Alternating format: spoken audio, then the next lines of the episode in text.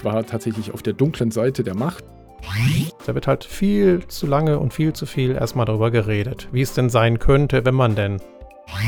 Kaizen bietet sich auch beim Mountainbiken an. Dass durch so eine Veränderung auf einmal das Gesamtgefüge geschmeidiger wird.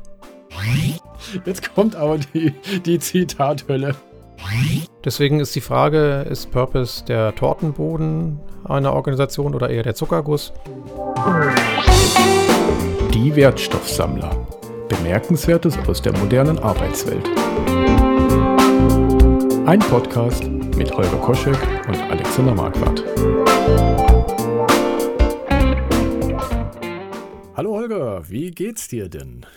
Hallo Alex, mir geht's hervorragend. Ich hatte Urlaub und bin auch nach einer Woche immer noch grunderholt. Das merke ich auch in den Meetings, dass ich eine ganz andere Gelassenheit an den Tag lege als noch vor dem Urlaub. Ja. Bei dir so?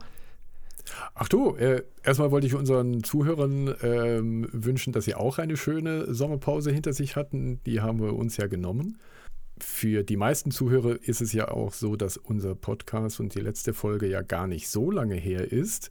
Ähm, das lag allerdings daran, äh, dass wir in der Post-Production ein bisschen Zeit gebraucht haben. Für uns ist die letzte Podcast äh, allerdings schon sehr lange zurück. Also ich glaube, das war Ende Juli und das ist für uns dann erheblich länger als für die Zuhörer, die jetzt, glaube ich, vor zwei, drei Wochen den, die letzte Podcast-Folge bekommen haben. Aber ich hatte einen schönen Sommerurlaub mit einem kleinen Fahrradunfall irgendwie als Unterbrechung, aber ansonsten war der Urlaub wunderbar und ja, ich bin gespannt, was für neue Dinge im Herbst kommen.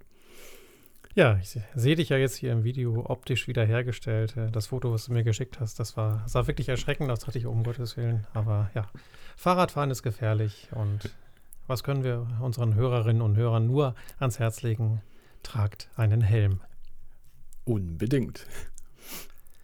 Das hatte ich zwar in dem Fall allerdings nicht einen, der den Kinnschutz äh, mitgegeben äh, hat. Also man, man, merkt auch hier ist permanente Optimierung äh, angesagt und äh, Kaizen bietet sich auch beim Mountainbiken an.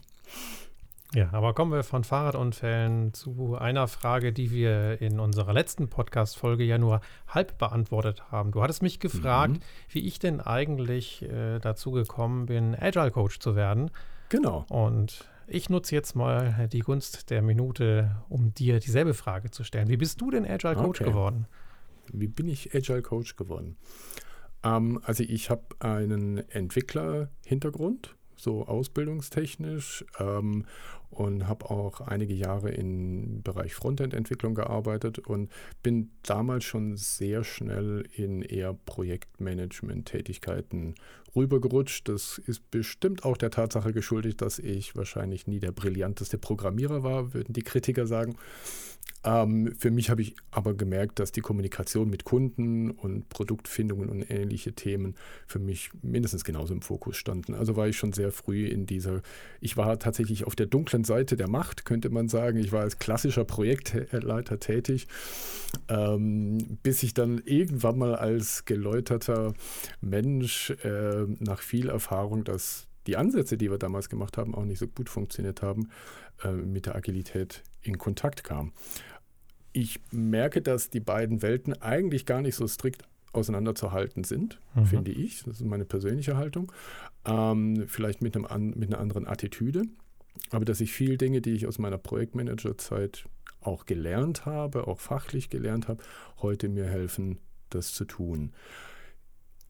Also sprich, ich habe um, um, in Anlehnung an unser letztes Gespräch zu haben, äh, wo es ja auch darum ging, ähm, wie erfahren sollte man sein oder, oder ist es notwendig, dass man viel Erfahrung als Agile Coach haben sollte, würde ich sagen.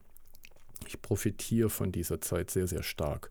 Auch wenn ich rückblickend wahrscheinlich sagen würde, dass da sehr viel nicht so funktioniert hat und ich heute auch verstehe, warum es damals nicht funktioniert hat. Also so dieser Klassiker, ich befinde mich in einem volatilen Umfeld, Märkte sind dynamisch ähm, und wir sprechen dann von permanenter Anpassung und Unplanbarkeit, äh, wenn wir in komplexen Situationen sind, dann kann ich mich durchaus erinnern, dass typische, der typische Vorwurf ganz häufig war, Alex, du musst einfach besser planen. Also das, das, waren so Sätze, die, die, die hallen mir heute tatsächlich noch wahnsinnig ja. im Ohr. Und im, aus dem heutigen Blickwinkel natürlich betrachtet, völlig absurd. Ähm, damals natürlich nicht absurd, sondern bin natürlich auch mit jeder Menge Asche auf dem Haupt dann durch die Gegend gelaufen, weil Dinge eben nicht funktioniert haben, wie man sie sich gerne gewünscht hat. Und, und aus dieser Erfahrung heraus, dass da etwas nicht funktioniert, war ich in der Anfangsphase mit Agilität eigentlich gar kein großer Freund, gebe ich ganz offen zu. Aber das mhm. war auch so eine Mindset-Geschichte und die Erfahrung. Und ähm, aber da waren auch viel Missverständnisse dabei. Und ich glaube, dann in meinem ersten Scrum Master-Job würde ich sagen, ist mir das Gleiche passiert, was vielen auch heute immer wieder passiert in Organisationen. Man hat ein neues Label bekommen, man heißt jetzt nicht mehr Projektleiter, sondern man ist jetzt eben Scrum Master zugegebenermaßen in der, in der ersten Situation von Tuten und Blasen keine Ahnung was der Unterschied ist. Ja. So, so ne, es gibt ein neues Label äh, und ähm, das ist jetzt Gott sei Dank auch schon lange Zeit her und die jeweiligen Teams mögen es mir verzeihen, äh, was für Schindluder ich vermutlich da mit ihnen gemacht habe. Und dann war es so eine, eine Geschichte, sich mehr mit dem Thema zu beschäftigen, in Communities ähm, aktiv zu sein, Dinge aufzufassen, ähm, das Thema Inspect and Adapt stärker wahrzunehmen, um dann in, in diesen Scrum Master Rollen einfach auch ein bisschen sattelfester zu werden. Ähm, und ich glaube, über die Jahre kam ich dann einfach in die Situation, dass man aus dem Teamfokus dann in einen weiteren Fokus kam, dass man nicht mehr nur das Team, sondern auch mehr und mehr die Organisationen entwickelt. Ich glaube, das war so ein Wachsen mit den Aufgaben und irgendwann mal wurden dann Transitionen grundlegender, größer, weil die Firmenkontexte vielleicht auch größer waren, waren mehrere Teams drin. Ich glaube, das war so ein kontinuierliches Wachsen mit den Herausforderungen, die so ähm, da sind. So, so würde ich das im Prinzip beschreiben. Das, das Witzige, wenn man heute mich jetzt wahrscheinlich fragen würde, wie war eigentlich deine Berufsvorstellung, als du äh, aus dem Studium gepurzelt ist, dann würde ich sagen, das hat heute verhältnismäßig wenig damit noch zu tun. Also es ist ein wahnsinniger Wandel in der Zeit passiert. Wie war denn deine Vorstellung? Ach, ich bin ein hervorragender Multimedia-Entwickler irgendwie, der brillante Internetauftritte macht. Ah. Äh, so, ne?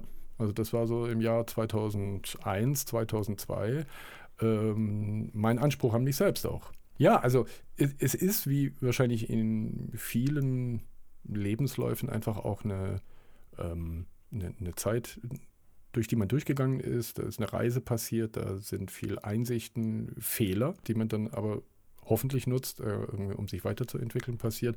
Ähm, also ich glaube, es gab nie so diesen einen Tag, an dem ich sagen würde, ab da war ich jetzt ein Agile Coach. Ich glaube, das war, ich war es schon immer oder ich war es nie, könnte man jetzt im Prinzip auch sagen, weil es war so ein fließender Übergang und ich würde gar nicht sagen, dass das, was ich als Projektleiter von meinen Gedanken her gemacht habe, sich in ihrer Grundannahme und in Attitüde so grenzlich unterscheidet von dem, was ich heute tue. Ich finde es spannend, diese Parallele zu hören, äh, denn das war bei mir ja auch so, dass ich vielleicht ein guter Entwickler war, aber noch besser eigentlich zuhören, reden, zusammenfassen, die Sprache der Kunden sprechen konnte und das dann auch genutzt habe, auch weil eben viele Kolleginnen und Kollegen da an diese Ecke nicht wollten. Mhm. Und was mir auch sehr gefällt, ist diese Erkenntnis, dass vieles von dem, was du in deiner Zeit als, ich sag mal, klassischer Projektleiter gespürt hast, was eben nicht rund läuft, dass du da eben dann äh, mit der Agilität ein anderes Handwerkszeug an die Hand bekommen hast und dann aber genau. Agilität nicht, wie es tatsächlich vielfach auch heute äh, für mich beobachtbar noch ist, nicht äh, um der Agilität willen machst oder weil es in irgendeinem schlauen Buch steht oder weil ich davon beseelt bin, sondern weil du, so hatte ich es zumindest verstanden, darin eine Lösung für das Problem siehst, was du mhm. damals gehabt hast und auf das du keine Antwort hattest. Also ich erinnere mich, um das mal ganz plastisch zu machen, in dieser klassischen Zeit an eine Situation, das war ein sehr, sehr großes Projekt mit äh, vielen Menschen, die da irgendwie am, zu, zu Werke waren. Ähm, ich habe natürlich, klar, Gantt-Charts gebaut, ne, für die, die das noch Ui. kennen. Ja, ja, klar. Ähm, und ich habe einen Projektplan gemacht mit den Aktivitäten und das, das halte ich fest, das war ein Projektplan, da waren locker so an die äh, 80 bis 100 Leute irgendwie mit Einzelaktivitäten drin auf einen Zeitraum von fünfeinhalb Jahren. Mhm. bei denen aber kleinteilig hintereinander gelegt wurde, wer wann was zu tun hat, um dieses Projekt sozusagen in fünf Jahren auf die Kette zu kriegen. Das habe ich dann irgendwann mal, ähm, weil ich mir das selber auch ein bisschen besser vorstellen wollte, ich habe mir das ausgedrückt. Das war wirklich eine Tapete, die war bestimmt acht Meter breit irgendwie und drei Meter hoch. So. Ähm, und gefühlt so in zehn Punktschrift waren dann die einzelnen äh, Deliverables da noch schön und Aktivitäten eingetragen. Ich kenne diese Räume. Ja, ne? Genau. Ähm, und das Lustige dran war nicht, dass die Tapete A so groß und so klein gedruckt und viel Content ist. Ähm, es dauerte genau eine Woche. Dann ging ich hin und habe den ganzen Mist irgendwie wieder von der Wand gerissen, weil sich alles wieder geändert hatte. Ähm, und ich glaube, so, das ist so eine plastische Erfahrung von dem, warum es wahrscheinlich auch damals nicht gut funktioniert hat, die Probleme zu adressieren oder die Werkzeuge nicht gut funktioniert haben, um diese Probleme in volatilen Situationen zu adressieren. Also es war so plastisch spürbar. Mhm. Das Runterreißen, was wir bei Post-its ja als äh, durchaus befreiend empfinden, weil wir das Gefühl mhm. bekommen, mhm. etwas erledigt zu haben, ähm, mhm. hatte da den gegenteiligen Effekt. Du hast das Gefühl, dass was du mit viel Mühe und Aufwand erarbeitet hast, ja, war auf einmal nicht mehr aktuell und damit eigentlich der Mühe kaum noch wert. Sehr lustig, wenn man das irgendwie so auch nochmal so Revue passieren lässt. Äh, danke für die, für die Möglichkeit auch nochmal. Sehr, sehr gerne. Ich bin ja auch neugierig, weil darüber haben wir, wir, wir reden ja über vieles, aber darüber haben wir uns interessanterweise noch gar nicht unterhalten bisher. Nee, das stimmt. Ja. Wir hatten ja noch ein anderes schönes gemeinsames Erlebnis, nämlich das letzte Wochenende. Wir haben gemeinsam oh ja, geprobt. Stimmt. Genau. Als Band, ja. Sind wir eine Band? Äh, haben wir noch nicht mal einen Namen, aber ich würde uns als Pop-Up-Band bezeichnen, die ja. immer mal wieder zusammenkommt, um zumindest zusammen Musik zu machen. Das hat ja begonnen bei der Agile World 2016, 16, auch schon lange her. Genau, genau. Da waren die Organisatoren an uns herangetreten mit der Frage, wollt ihr nicht zusammen Musik machen? Und da haben wir unvorsichtigerweise, aber glücklicherweise Ja gesagt und haben das tatsächlich mhm. dann 16 und 17 Jahre gemacht. Dann haben wir das Ganze in die Online-Welt verlagert, weil es da so ein Virus gab. Und jetzt äh, hatten wir die tolle Idee, das doch mal wieder so richtig echt live zusammen zu machen. Und das ist sicherlich auch einer der Gründe, warum ich immer noch äh, so entspannt mit einem Lächeln im Gesicht unterwegs bin, weil das ein ganz großartiges Wochenende gewesen ist. Das stimmt. Oder? Ja, total. Also es war, es war anstrengend. Also schon allein aufgrund der Rahmenparameter. Ich meine, das sind jetzt Personen, die sitzen alle nicht in der, in der Nähe beieinander, außer bei dir und Björn vielleicht in Hamburg. Ähm, aber die anderen kommen dann eben aus Süddeutschland. Also natürlich war es mit Energie verbunden, das da reinzupacken. Und ich merke auch, dass ich äh, in die Woche mit, mit einem leichten äh, Schlaf- und Konzentrationsdefizit irgendwie reingetaucht bin. Aber dennoch war es unheimlich schön, einfach wieder Musik zu machen. Und was mir dabei auch wieder auffiel, es sind vier Individuen, die an einem Punkt zusammenkommen und äh, ein selbstorganisiertes Team sind. Und ich meine, da haben wir ja einige ähm, Parallelen ja zu den Teams, mit denen wir vorwiegend arbeiten, ja auch. Und das fand ich da sehr, sehr schön zu sehen. Beispiel? Das Thema, ich nenne es jetzt mal psychologische Sicherheit. Ja. Also wo, wo sind wir, wo fühlen wir uns wohl, wo können wir uns einbringen und wo können wir sein, wie wir sind. Und, und wer kann was mit einbringen?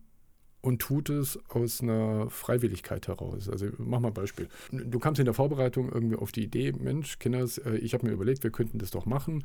Äh, ich habe hier eine Location ähm, gefunden, da könnte ich das tun.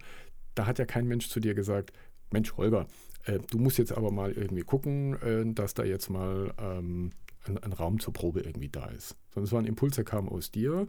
Ähm, und das ist etwas, was ich begrüße, wenn wir in selbstorganisierten Teams genau diese Dynamiken ja auch haben. Ähm, oder ähm, Björn hat irgendwann mal ähm, geschrieben, ohne dass er es angekündigt hat. Ach, übrigens, äh, ich habe eine PA besorgt. Wir haben doch eigentlich immer mit den Gesangsanlagen immer so ein Theater. Das bräuchten wir ja auch so. Ich habe übrigens eine gefunden, die ist bei mir schon im Keller und wir waren alle irgendwie für Bass erstaunt, dass er das gemacht hat, weil auch ihm hat keiner diesen Auftrag gegeben. Das ist übrigens schön, dass du sagst, dass wir über Björn Bass erstaunt waren. Ne? Björn ist unser Bassist. Aber du hast recht, das stimmt. Äh, das ähm, entstand aus einer Eigenmotivation und wenn ich das jetzt versuche zu übertragen auf beispielsweise Softwareentwicklungsteams, dann ist es genau das, dieses gemeinsame Ziel, was es braucht, um damit sich jeder und jede die Frage stellt, ja, was brauchen wir denn dafür, um dieses Ziel zu erreichen? Und nicht darauf wartet, dass mir jemand anderes sagt, und übrigens, du machst jetzt dieses und du machst das und du machst jenes. Das macht den Unterschied. Wenn ich das Ziel habe, dann äh, versuche ich halt aus eigener Motivation und eigenem Antrieb heraus alles zu tun, um dieses Ziel zu erreichen. Und wenn wir, wie in unserem Beispiel, halt einen Proberaum brauchen und ich komme an einem Raum vorbei, den ich für geeignet halte, dann habe ich das automatisch im Hinterkopf und äh, mhm. setze das dann auch gleich um und sage, ja, da könnte ich mal anfragen. Und so hat es ja dann auch funktioniert. Du hattest psychologische Sicherheit angesprochen, fallen mir jetzt zwei Situationen ein. Ne, Sepp äh, kommt aus München, ähm, wollte jetzt nicht unbedingt mit einer Cajon durch die Gegend reisen und hat das aber artikuliert, hat gesagt, Mensch, ich komme, ähm, möchte aber möglichst leichtgewichtig reisen, hat von euch jemand eine Cajon? Und dann haben ja. zwei sofort gesagt, ja klar, musst du nicht mitbringen. Genau. Oder ich habe dann im Laufe der Probe bei einigen Songs auch mal gesagt, Leute, das ist mir einfach zu hoch, da äh, macht meine Stimme nicht mit, können wir das Ganze nicht einen Ton tiefer setzen? Und genau. Dann haben wir kurze Pause gemacht, äh, einmal die Noten umgeschrieben und dann ging es weiter und fühlte sich dann auch viel besser an. Aber diesen Mut zu haben, zu sagen, hey, da ist äh, im wahrsten Sinne des Wortes eine Grenze für mich erreicht, ja. Äh, das kann ich nicht mehr leisten das gelingt in so einer Runde von vier Menschen, die gut miteinander können und wollen, ja. gelingt das halt total gut.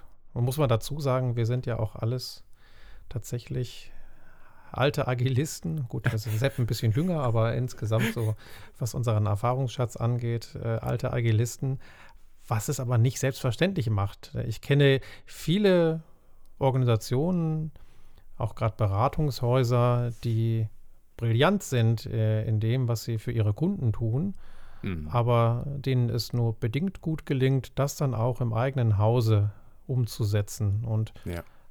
wenn ich mir das vor Augen führe, dann waren wir an diesem Wochenende ganz schön gut unterwegs.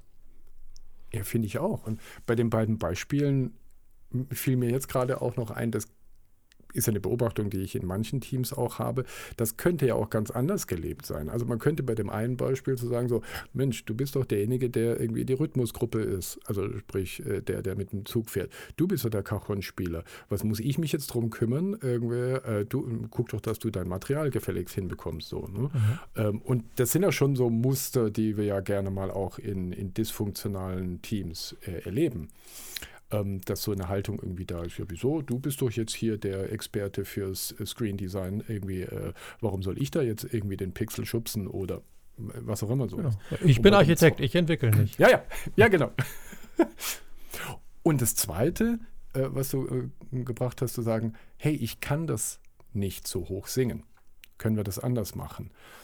Also jetzt rein objektiv könnte man auch sagen, hey, äh, das ist eine Schwäche warum kannst du nicht so hoch singen? So, ne? Also dann setz dich bitte in den Proberaum bei dir zu Hause und mach ein paar Tonleitern irgendwie und trainier deine äh, Stimmbänder irgendwie und trink ein bisschen Kamillentee. Das hast du gefälligst zu machen, weil für mich als Beispiel als Gitarrist ist es dann einfacher zu spielen.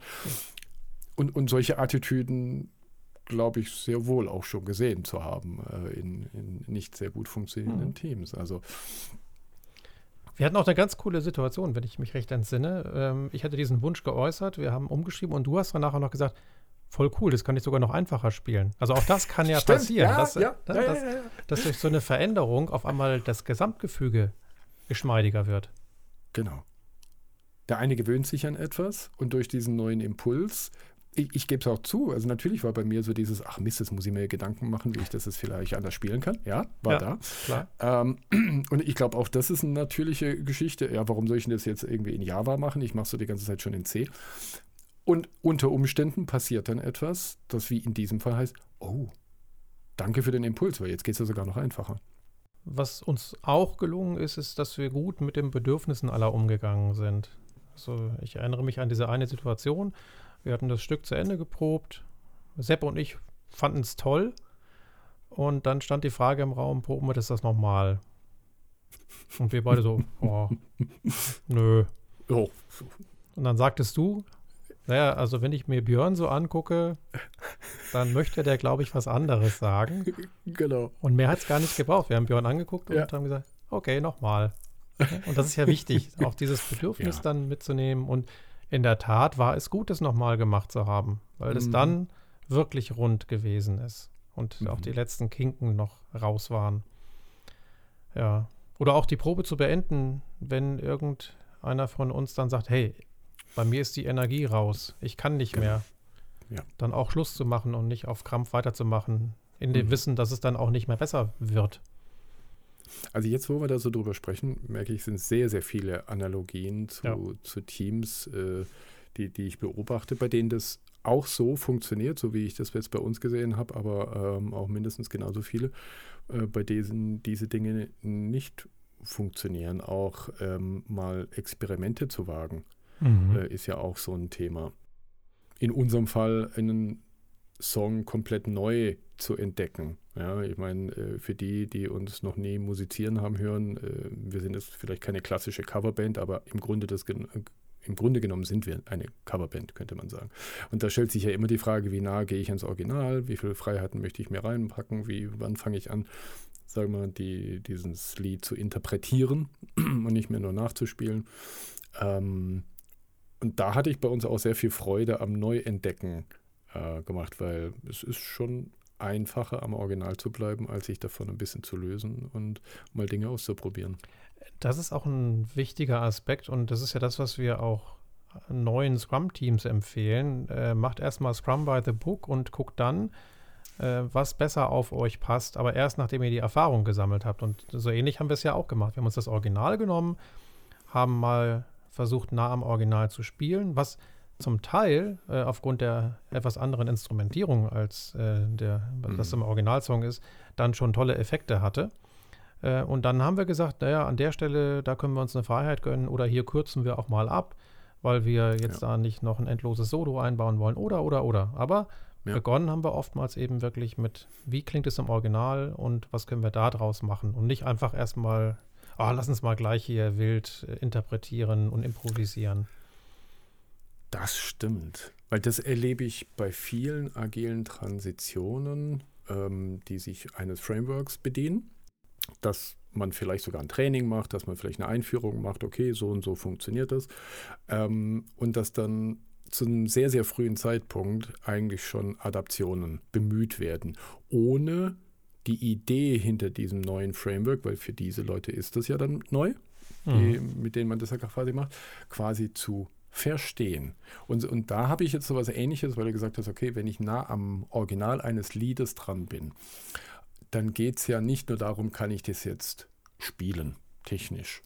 Äh, habe ich die richtigen Harmonien, habe ich die richtige Rhythmus und so weiter und so fort, sondern den Kern eines Songs zu verstehen. Ja. Was ist demjenigen wichtig? Und das könnte ich bei Kanban oder bei Scrum oder bei Safe oder Less oder wie auch immer diese ganzen Frameworks heißt, ja aber auch sagen, ich muss doch erstmal den Kern verstehen und um bei dem berühmtesten der Frameworks, also wahrscheinlich Scrum, zu bleiben, ja, mache ich jetzt äh, eine Retrospektive, weil halt der Scrum Guide sagt, äh, ich mache eine, äh, eine Retrospektive oder was ist der Kern dieser Idee? Ich kann mir bestimmt auch später mal überlegen, vielleicht kann ich diesen Kern dieser Idee auch ganz anders leben bei uns. Ähm, aber ich muss ihn ja erstmal durchdringen. Und ich glaube, das ist ein Fehler, der in vielen Organisationen gemacht wird, sich diese Mühe gar nicht zu machen, den Kern des Songs zu verstehen, bevor ich anfange zu interpretieren. Ja, oder den roten Faden, der sich da durchzieht. Ne? Also bei Scrum wäre das die Idee der kontinuierlichen Verbesserung des Inspect and Adapt. Und wenn man das verstanden hat, dann äh, kann man eben meiner Meinung nach auch erst improvisieren, ohne diesen Kern zu verwässern. So sieht's aus. Oder ich erinnere mich an diese Situation, ähm, wo wir einfach mal gemacht haben, anstatt lange darüber zu reden. Auch das äh, passiert ja oft, wenn irgendwo Scrum eingeführt wird, dann heißt es ja, nee, also das kann bei uns nicht funktionieren. Das kann sogar ein Missverständnis sein, dass wir gar nicht verstanden haben, was denn der oder diejenige, die da jetzt eine Veränderung vorgeschlagen haben, eigentlich gemeint haben. So war es bei uns. Mhm als Björn, meine ich, dann gesagt, hey komm, den ersten Refrain, den äh, singen und spielen wir mal anders. Ich hatte mal gedacht, das bezog sich auf den zweiten, den wir a cappella machen wollten und habe das irgendwie überhaupt nicht begriffen, bis wir es gemacht haben. Mhm. Und dann haben wir es mhm. gemacht und dann habe ich A gemerkt, ah, so hat er das gemeint. Und B habe ich gemerkt, das ist voll cool. Also sich mal darauf einzulassen und es einfach mal zu tun, ist auch etwas, was in vielen Organisationen dann zu selten oder zu spät passiert. Da wird halt viel zu lange und viel zu viel erstmal darüber geredet, wie es denn sein könnte, wenn man denn. Und mir fallen, wo du das gerade sagst, noch zwei Analogien aus unserem beruflichen Alltag ein, nämlich dieses Phänomen von Inspect and Adapt. Also ich brauche ja etwas zum Inspizieren, um es anzupassen. Und das Zweite ist ja auch äh, das Thema, dass das Maß des Fortschrittes, das wir haben, das auslieferbare Software-Inkrement ähm, ist. Mhm. Das ist ja die Idee. Also der Maß, äh, ich habe das ich bin nicht zitatfähig gerade in dem Prinzip aus, aus, dem agilen Manifest, aber es geht im Wesentlichen darum, dass ich sage, das Maß des Fortschrittes ist das Inkrement des Produktes. So. Ähm, und das finde ich, ist es hier auch zu erkennen, weil dann kann ich es mir erst anschauen. Weil du jetzt gerade gesagt hast, ich habe es gespielt und in dem Moment habe ich verstanden, wie es ist, weil du es gehört hast, weil du, weil du das Endprodukt gehört hast. Du hättest davor wunderbar diskutieren können, ob du jetzt hier ein Ritardando machst oder ob du irgendwie eine andere musikalische ähm, Intervention machst und ob die eine besser als die andere. Da hätten wir eine halbe Stunde irgendwie philosophieren können. Nein, wir machen es, wir verproben es. Vielleicht sogar wie so ein MVP-Gedanke. Mir, mir ploppt gerade so die nächste Idee raus, die da harmoniert. Es auszuprobieren, zu schauen, wie funktioniert es, zu bewerten und dann zu adaptieren. Und das vermisse ich in vielen Diskussionen, sowohl methodischer als auch technischer Natur, wenn ich Teams irgendwie beobachte, dass lieber zwei Stunden über das Für und Wider diskutiert wird, als zu sagen, wisst ihr was, wir verproben das, machen eine Liste von Erkenntnissen und auf dieser Erkenntnisliste irgendwie machen wir dann eine Entscheidung, ob das gut war oder eher nicht. Und für uns war es ganz einfach, weil wir diese anderthalb Tage verbracht haben und die wurden getragen von dieser Freude am Ausprobieren. Also ich habe immer wieder diesen Moment gehabt, wo wir was gemacht haben und du hast in den Augen aller gesehen, wow, das ist jetzt richtig cool. Mhm. Und das war nur richtig cool, weil wir es getan haben und nicht, weil wir genau. gedacht haben, naja, man könnte doch vielleicht mal und so könnte es doch auch gut funktionieren. Wir haben es gemacht. Und erst dann ist es wertvoll, mhm. weil es halt als Produkt sichtbar ist und spürbar und hörbar in unserem Fall. Genau. Ja. Was mich jetzt natürlich bei der Diskussion jetzt gerade so ein bisschen beschäftigt, ist auch, warum. Jetzt könnte man sagen, okay, die, die vier haben Spaß miteinander, das haben andere Menschen auch, sind deswegen nicht zwangsläufig ein Team. Aber was bringt die zusammen, diese, diesen, dieses Engagement zu machen? Ist da ein Sinn dahinter? Ist da sowas wie Purpose? Haben wir den? Brauchen wir den oder, oder brauchen wir den gar nicht? Also ich denke, wir haben den sogar sehr klar formuliert. Wir haben gesagt, hey, das Wichtigste ist erstmal, dass wir Freude daran haben. Mhm. Das war ein ganz klarer Zweck. Also wir machen das nicht für ein Riesenpublikum da draußen, für Ruhm und Ehre, Reichtum oder was auch immer. Wir vier, wir wollen Freude an dem haben, was wir da gemeinsam tun. Und mhm. eben auch als ein crossfunktionales Team. Ne, wo Menschen mit unterschiedlichen Fähigkeiten und Fertigkeiten zusammenkommen und gemeinsam ja. etwas bewirken, was jeder einzelne davon nicht hätte auf die Reihe bringen können. Weil dieses, dieses Gesamtprodukt ja. einfach die Möglichkeiten der Einzelnen weit übersteigt. Und äh, das hat eben zwei Aspekte. Zum einen klingt äh, dieses Zusammenspiel toll und zum anderen mhm. macht dieses Zusammenspiel Freude. Also einfach die, ja. die Art und Weise, das zu tun, eben gemeinsam mit anderen zu musizieren. Da ziehe ich halt eine ganze Menge draus.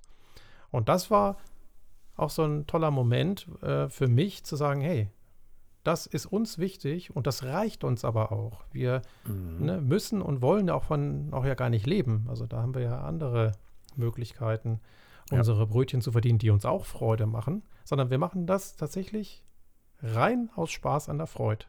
Und dennoch hatten wir auch für, für die nächste Iteration ja tatsächlich auch ein Etappenziel nämlich dass wir bei den XP-Days, ähm, vielleicht der kleine Werbeblock an dieser Stelle, ähm, Anfang Oktober auch spielen werden.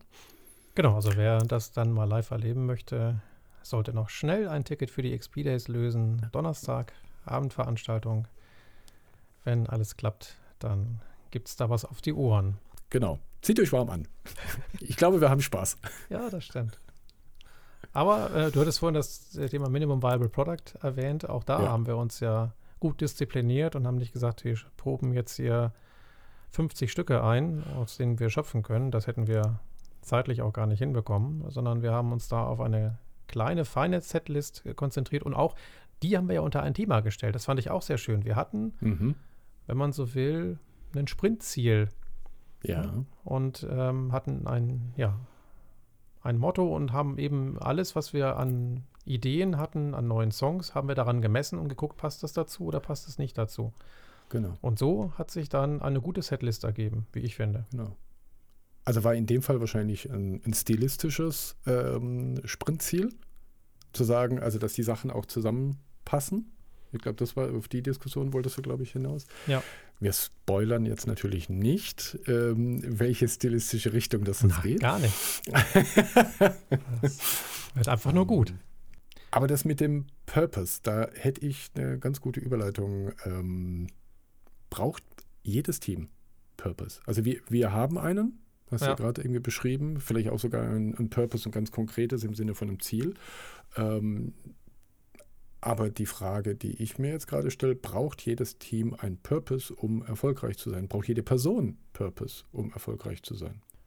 Das wird ja gerade heiß diskutiert, scheint auch so ein Generationsthema zu sein oder zu einem Generationsthema gemacht zu werden, äh, in dem Sinne, dass es Menschen gibt, die sagen, naja, die junge Generation, die ist sehr sinngetrieben und bevor die sich einer Organisation verschreiben, dann prüfen sie erst, ob diese Organisation sinnhaft unterwegs ist, ob die einen guten Zweck erfüllt und erst dann würden diese Menschen dort anfangen zu arbeiten.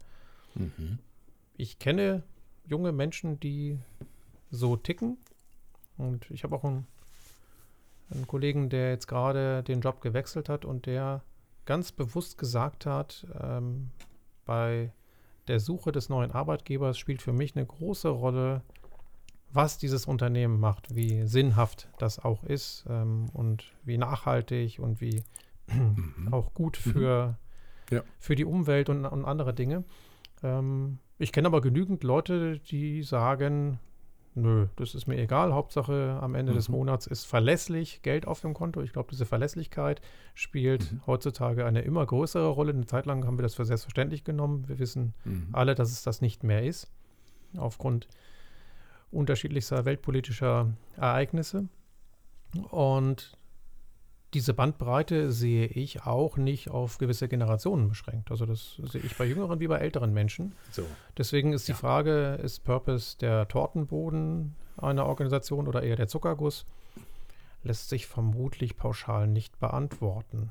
Ähm, auf jeden Fall tun Unternehmen meiner Meinung nach gut daran, sich zu fragen, wofür sie denn eigentlich stehen, um diese Frage mal selbst zu beantworten, weil sich daraus ja ganz andere Fragen und hoffentlich auch Antworten ableiten, wie beispielsweise, wer ist denn unser Kunde? Mhm. Und das können ja auch Unternehmen nicht immer sofort aus dem Stegreif beantworten. Also du hast es jetzt auch gerade so gesagt, du, du siehst es nicht, dass es ein Generationenthema ist, weil als du das am Anfang ausgeführt hast, ging, hatte ich genau diesen gleichen Gedankengang mhm. auf der Leber, wo ich mich, also zum einen hatte ich mich gefragt, was heißt denn die jüngere Generation? Wo, wo definieren wir, was ist denn die jüngere Generation? Sind wir das noch? Du vielleicht, ich nicht. ja. Ähm, ich glaube das nämlich auch nicht, dass es ein Generationenthema ist. Ich meine, ich würde mal behaupten, wenn man mal so diese klassischen um die Jahrhundertwende Gründer, Personen, aus denen heutzutage große, zum Teil Weltkonzerne gewachsen sind, äh, zum Beispiel im Automobilbereich, ich glaube, dass die schon sehr inhaltlich getrieben waren, das zu tun, wo sie einen Purpose dahinter gesehen haben, einen Elektromotor zu entwickeln, einen, was auch immer, also was auch immer das ist, was diese Personen für sich entwickelt haben. Mhm. Ich glaube, das haben die auch gehabt dass die äh, nicht gesagt haben, ich mache jetzt einen, einen 9-to-5-Job und äh, danach gehe ich aus dem Büro, äh, weil die Zeit ist abgelaufen. Ähm, und die haben das bestimmt gemacht, weil sie ein Ziel vor Augen hatten, weil sie eine Erfüllung in dem gesehen haben und das auch wollten.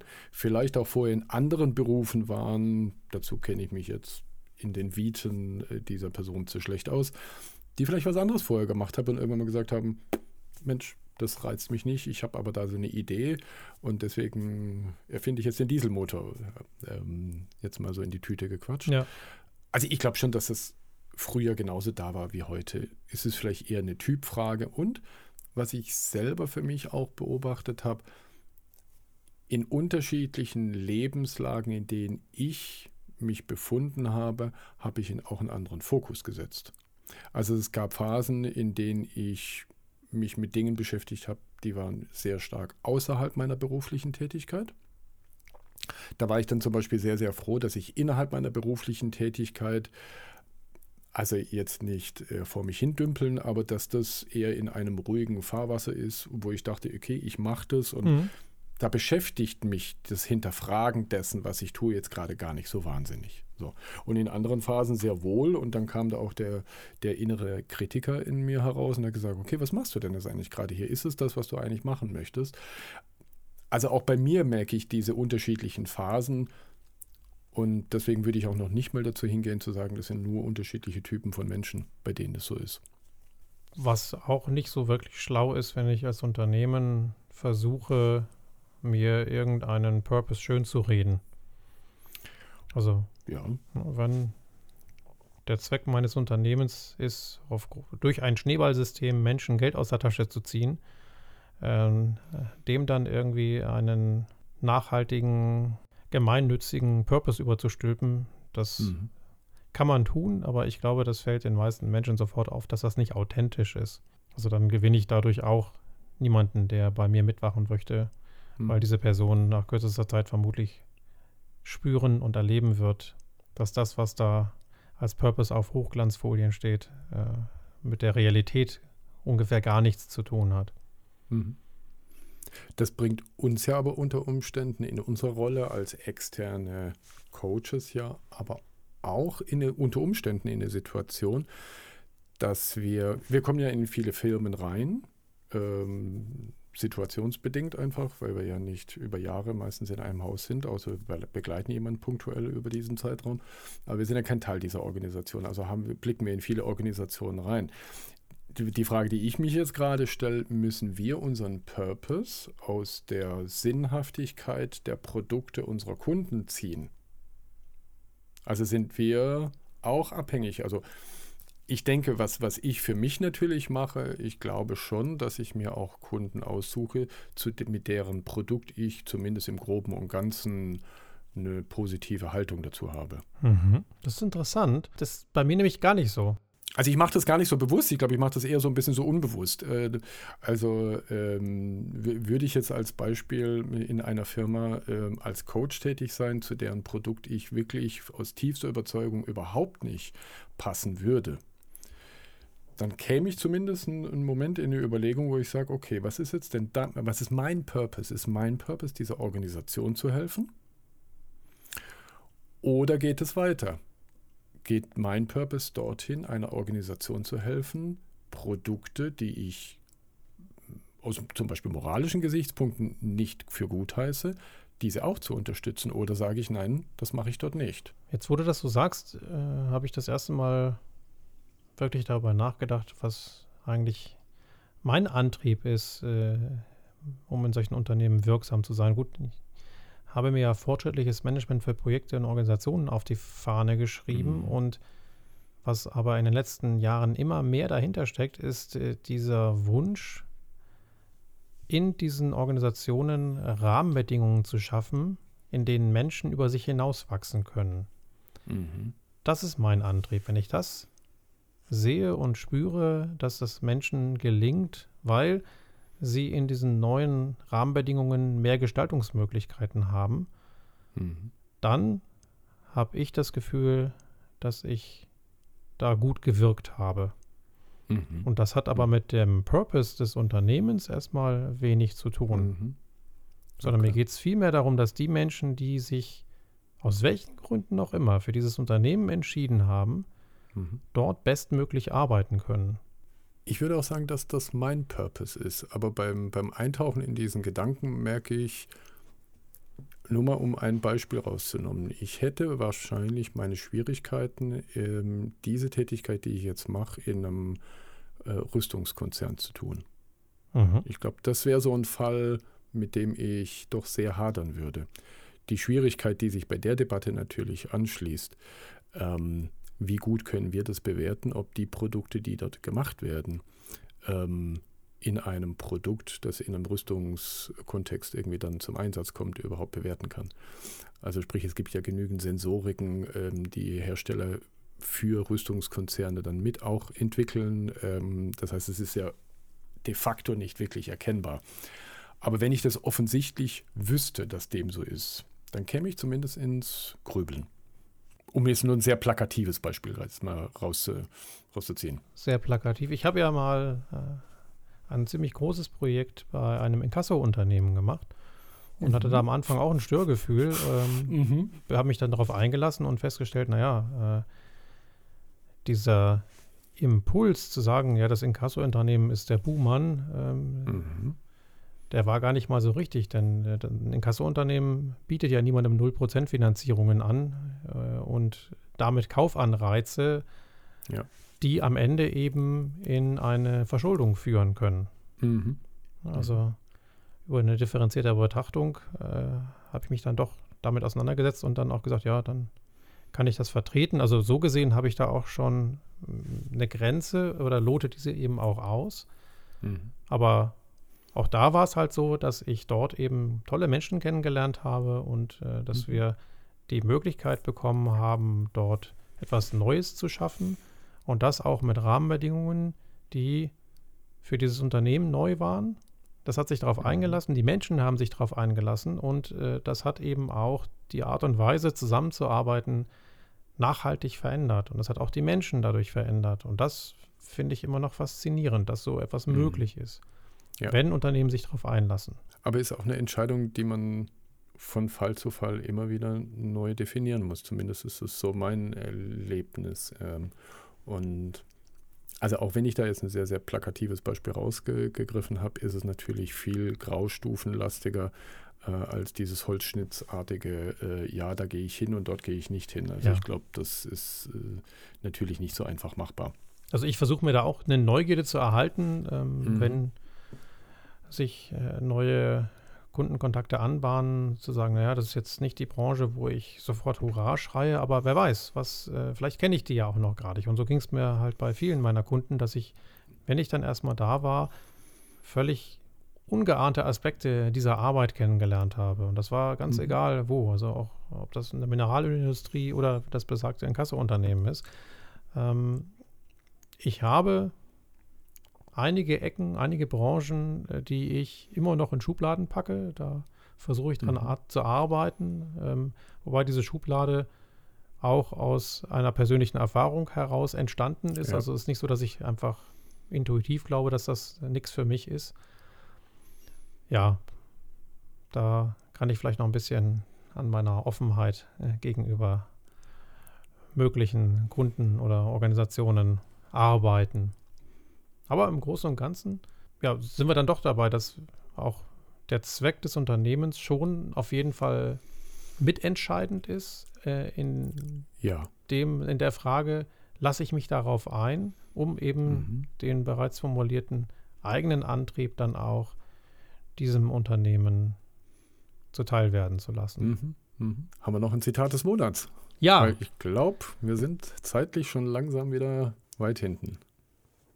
Ja, ich habe noch ein Zitat gefunden, das mhm. sehr schön zu unserem Promo-Wochenende passt und auch dem, was wir dort erlebt haben. Es stammt vom Komponisten Gustav Mahler und ich glaube, wir müssen es gar nicht erläutern. Der hat nämlich mal gesagt, das Beste in der Musik steht nicht in den Noten.